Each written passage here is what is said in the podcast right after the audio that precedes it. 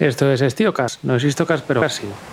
Aquí en nuestra versión veraniega, con nuestra sangría, nuestro viento de verano, nuestras bermudas, vamos a hablar un poquito de historia. Llegaremos hoy, dejaremos un poco lo que hacíamos hasta ahora, de ir hablando de unidades legendarias para hablar en este caso de un personaje poco conocido, pero interesante, una vez le, lo encuentras.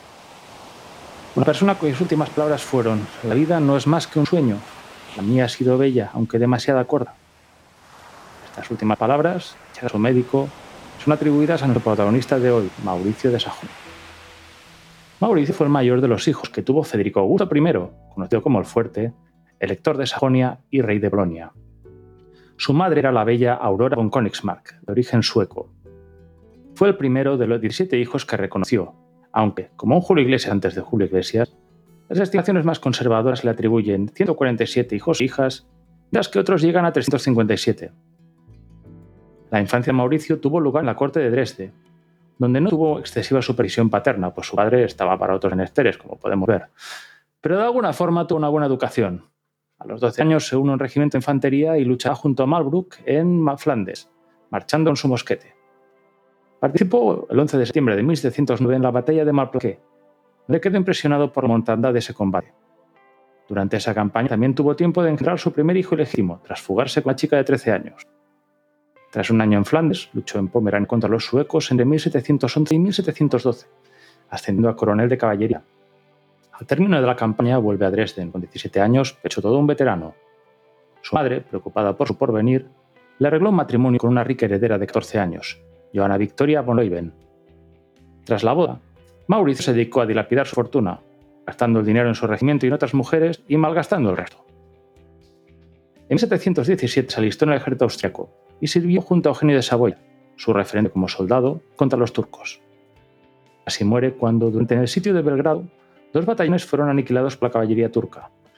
Cuando acabó la guerra volvió a Dresden, pero se encontró con acreedores que le reclamaban sus deudas y con su esposa viviendo en la casa de María Aurora. En 1721 la pobre esposa de Mauricio pidió el divorcio, alegando adulterio en serie y libertinaje. Sus declaraciones son correctas, dijo Mauricio al consistorio luterano. Tras eso, marchó a París. Como soldado experimentado, se hizo un hueco en la, corte, francesa. En agosto de 1720 es ascendido a Maréchal de Camp, general mayor o general de brigada, de división, perdón, del ejército francés en su propio regimiento. Durante los siguientes años se dedicó a sus estudios militares y a la mala vida, convirtiéndose en un experto en fortificaciones, tácticas, logística y en las damas de la corte francesa. Allí conoce la que será el amor de su vida, la bellísima actriz Adrienne Lacouvreur, con más interés en Adrián que en las matemáticas, logra que su padre le compre una plaza de comandante en un regimiento mercenario alemán al servicio de Francia. La corona francesa solía cuartelar regimientos suizos y alemanes en París. Al contrario que los regimientos franceses, estos no tendrían dudas en disparar a la población si la situación así lo requería. De sus amigos estaban Voltaire y el regente de Francia. Mauricio llamó la atención por el riguroso adiestramiento de sus regimientos, así como por su destacada vida amorosa, no solo con Adrián, sino con otras mujeres. Sus rudos modales parecen darle más encanto y se le conoció como el jabalí salvaje por sus incansables pruebas sexuales. Como su padre, Mauricio al parecer podía doblar herraduras con sus manos desnudas y disfrutaba mostrando su gran fuerza física en múltiples aspectos. Pronto surgió un triángulo amoroso cuando la duquesa de Bouillon intentó alejar a Mauricio de Adrián. La duquesa consiguió que Mauricio se comprometiera a no volver a verla, pero este no lo cumplió y siguió viéndola tanto a ella como a otras mujeres. En 1725 deja París para postularse como duque de Curlandia, en lo que hoy sería el oeste y el sur de Letonia. Empezó bien, pues se hizo amigo y acabó en la cama de la viuda del difunto duque, Ana Ivanova, que era la sobrina del zar Pedro el Grande. Mientras Adrián empeñaba sus joyas y llevaba 40.000 libras a Mauricio para que soborrara con ellas a los miembros de la dieta de Curlandia, de su parlamento, entre el dinero y la influencia de Ana Ivanova, reforzada con un compromiso matrimonial con ella, parecía que Mauricio ganaría la elección y se convertiría en el nuevo duque, pero la cosa se fue al garete cuando Ana descubrió que Mauricio tenía una aventura con una de sus sirvientas, lo cual la enfureció e hizo que rompiera su compromiso. El Parlamento polaco, el SEM, pasó por encima del rey Augusto, declarándose contrario a Mauricio. Curlandia era un feudo de la corona polaca y volvía a Polonia si no había duque. Tropas rusas y polacas marcharon contra la pequeña ciudad de Mitau, la capital del ducado. Mauricio intentó fortificarla, pero tuvo que admitir su derrota y volver a París. En los posteriores años de paz nos encontramos con Mauricio deprimido, cuando no desatado. sigue acumulando amantes entre actrices, bailarinas y nobles. Adrienne murió en 1730, aparentemente envenenada por la duquesa de Bouillon, mientras que Ana Ivanova se convirtió contra todo pronóstico en zarina de Rusia. De haber mantenido los pantalones en su sitio, Mauricio hubiera sido su consorte. Rey Augusto, su padre, murió en 1733. Su sucesor, Federico Augusto II, al que se le conocería como débil, en contraposición a su padre, le ofreció el mando de todo el ejército de Sajonia con rango de mariscal. A lo que Mauricio contestó que por qué quería ser mariscal del ejército sajón si podía ser capitán del ejército francés. Pronto empezó la guerra de sucesión polaca al intentar los franceses colocar su candidato en el trono de Varsovia. Mauricio se puso al servicio de Francia para luchar con su medio hermano, el cual estaba apoyado por su antiguo mentor, Eugenio de Saboya. Mauricio en ese tiempo servirá bajo James Fitzjames, más conocido como el Duque de Berwick, popular por estas tierras, sobrino de Maluk y mariscal de Francia. A principios de mayo de 1734 lideró un arque temerario en Ettlingen contra su antiguo maestro, al que logra vencer y llamando la, llama la atención del rey Luis XV.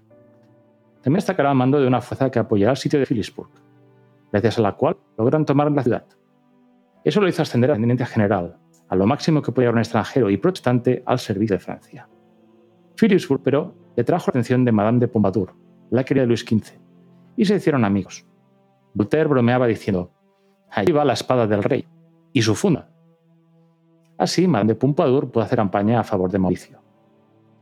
En 1740 estallará la guerra de sucesión austríaca, y los franceses entran en ella en 1741. Mauricio formó parte del ejército francés que cruzó Rin para combatir contra los austríacos y sus aliados imperiales. Se le da al mando de una división enviada a apoyar a los bávaros y prusianos, y en una campaña de marchas y fintas logra sorprender al mando austríaco tomando la ciudad de Praga, sin derramamiento de sangre en un golpe de mano nocturno. Mauricio había alterado la situación, sin derramamiento de sangre en un golpe nocturno, pero el viejo mariscal Broglie estaba al mando de Bohemia. Mauricio se fue de permiso e intentó nuevamente postrarse como duque de Curlandia. Ana Ivanova había muerto y sin su oposición esperaba vencer esta vez. Pero su candidatura fracasó nuevamente. La corona francesa intentó que volviera a su servicio ofreciéndole el bastón de mariscal de Francia y mandando un ejército con el que se enfrentaría una fuerza combinada de británicos, holandeses, javerianos y austríacos en Flandes. Este ejército era el que debería haber invadido Gran Bretaña, de haber tenido suerte y los vientos han acompañado. Con una serie de brillantes maniobras logró el control de los Países Bajos austríacos antes de que terminara el año. Hasta entonces su carrera no había sido muy diferente a la de otros generales de la época. Muchas marchas y unos pocos asedios. La campaña de 1745 demostró que era algo más. En abril de ese año, Mauricio, con 70.000 soldados, le sacó una marcha a sus enemigos, avanzando seis semanas antes de cuando hubiera sido normal marchar. Entró en los Países Bajos austríacos y sitió Tournai, los aliados pragmáticos reunieron a, todas a toda prisa un ejército de 53.000 tropas bajo el mando del duque de Cumberland, el segundo hijo del rey Jorge II de Inglaterra, y se puso en marcha para romper el asedio. Reunió 52.000 de sus soldados, Mauricio marchó para enfrentarse a su enemigo e hizo que batallara contra él en Fontenoy. Allí tomó una buena posición, cuya derecha se apoya en un pueblo, con el propio Fontenoy en el centro, y un bosque muy espeso a su izquierda. Toda la línea se atrincheró y se construyeron cinco reductos avanzados enfrente a ella, algo que aprendió de Eugenio de Saboya. Además, posicionó su caballería y parte de su infantería en la retaguardia. Entonces, sabiendo que el tiempo corría a su favor, esperó a sus enemigos. Tan solo tenía un par de problemas. Su gota, pues tenía que liderar tendido en un carruaje, y Luis XV, que no se quiso perder la fiesta y fue allá con un gran séquito. Por suerte, ni su gota ni el rey molestaron su plan. Cuando al final los aliados atacaron, los reductos de Mauricio descargaron fuego de enfilada contra sus filas. Tras varios asaltos fallidos, Cumberland intentó un gran asalto de frente con 15.000 soldados en tres oleadas. Sorprendentemente, el plan funcionó. Los guardias británicos hicieron huir a sus homólogos franceses y la línea de Mauricio quedó dañada. Montando duras penas a caballo, reformó la línea con las reservas acumuladas en retaguardia, lanzó su caballería y agrupó su artillería. Con una serie de contraataques derrotó el ataque aliado. A los pocos días, Tournai cayó y Bélgica quedó en manos francesas. Al año siguiente Mauricio seguía en Flandes. Esta vez se enfrentó al más capaz Carlos de Lorena, pues Cumberland estaba masacrando jacobitas, como vemos en el dedicado a las guerras jacobitas. Tuvieron lugar una serie de maniobras que llevaron a que ambos ejércitos se enfrentaran en Cux, cerca de Lieja, el 11 de octubre de 1746. Esta vez el tiempo corría a favor de los aliados, pues, a menos que Mauricio venciera, los franceses deberían abandonar la zona. Así que los coaliados se desplegaron en un orden de batalla, esperando el ataque francés, formando como era habitual una línea, primera línea de frente y una segunda de reserva. Mauricio, por el contrario, no jugó según lo habitual. En vez de desplegarse de forma similar, optó formó su ejército en tres grandes columnas, con unidades más pequeñas cubriendo sus flancos. Una vez organizado así, atacó por el centro. Aunque los rayones que iban a la cabeza sufrieron muchas bajas, el asalto logró romper la línea aliada. Tan solo una serie de brillantes cargas de caballería mandadas por Lord Ligonier evitaron que Mauricio aniquilase a sus enemigos. Su siguiente campaña fue al año siguiente. En 1747, un ejército de 90.000 soldados aliados, bajo el mando de Cumberland de nuevo, junto con el más capaz general austríaco von Daun, habían conseguido aislar a 30.000 franceses cerca del pueblo de Auffeld, cerca de Maastricht. Mauricio y sus tropas marcharon unos 80 kilómetros en dos días para reunirse con las tropas aisladas, llevando con él a 12.000 soldados. El 2 de julio los franceses atacaron con gran ferocidad. Tres veces tomaron el pueblo, siendo expulsados de nuevo cada vez. Al fin, al mediodía, rompieron la posición central británica. Las fuerzas aliadas empezaron a desmoralizarse y a huir. Y tan solo una serie de acciones por parte de Ligonier y la escasa de tropas que sufría Mauricio la salvó de nuevo de ser totalmente derrotados. Fue una brillante, aunque algo pírrica victoria, pues Mauricio perdió 14.000 soldados contra tan solo 6.000 aliados. La fue su batalla más complicada y la única en que su salud le causó problemas. Al cabo de poco se retiró del servicio activo, habiendo mandado en 150 asedios y tres batallas en una carrera en el campo de más de 12 años. Su gran valor y su capacidad de inspirar a sus tropas fueron sus señas de identidad, junto al hecho que en campaña llevase una compañía especial de teatro con bellísimas actrices que hacían las funciones de aren móvil. Nombrado mariscal general de Francia, Mauricio se retiró a su Chateau de Chambord, un regalo de la corona francesa junto a la ciudadanía francesa. Pasó el resto de su vida allí, alternando entre fiestas de gran libertinaje, haciendo pruebas y experimentos con su regimiento personal de infantería y caballería. Entre sus aventuras se tuvo una relación con el joven de 17 años, Marie Ratinot, y con su hermana de 13, Genevieve, ambas presentadas por su padre, un vendedor de limonada. Así esperaba conseguir la concesión para el suministro de limonada al ejército francés, pero eso llevó a una acusación de malversación contra el mariscal general. Su carrera habría bastado para que fuera un general destacado. Pero había algo más, pues en 1732 escribió un pequeño libro llamado Mergeritz, un importante tratado militar en su época. Su libro tiene toda clase de consejos en la organización y conducción correcta de ejércitos. Algunos, por la inmadurez del autor en esa época, pueden descartarse directamente como tonterías, pero buena parte son más La base de su arte de la guerra era contar con un pequeño ejército regular permanente, apoyado por una serie de reservas que lo reforzarían cuando fuese necesario.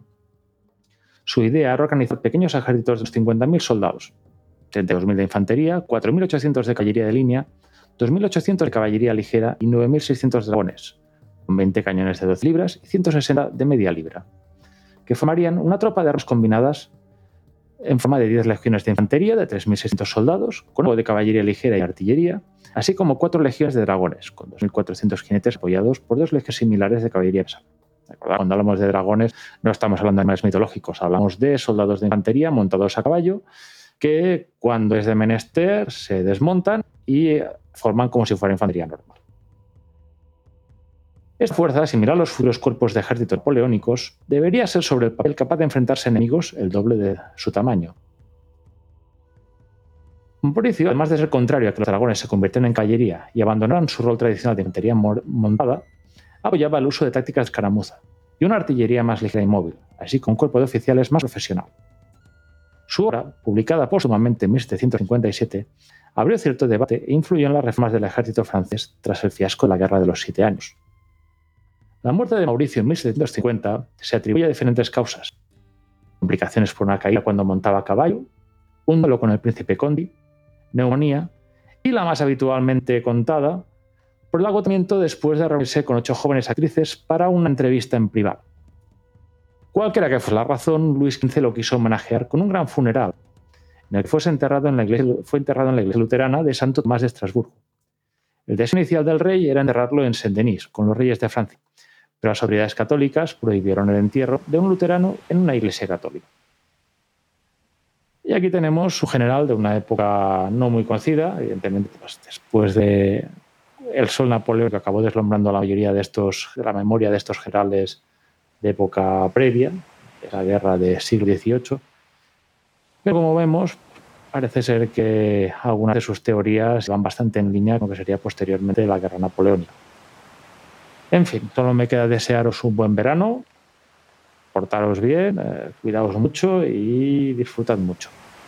Un fuerte abrazo. Adiós.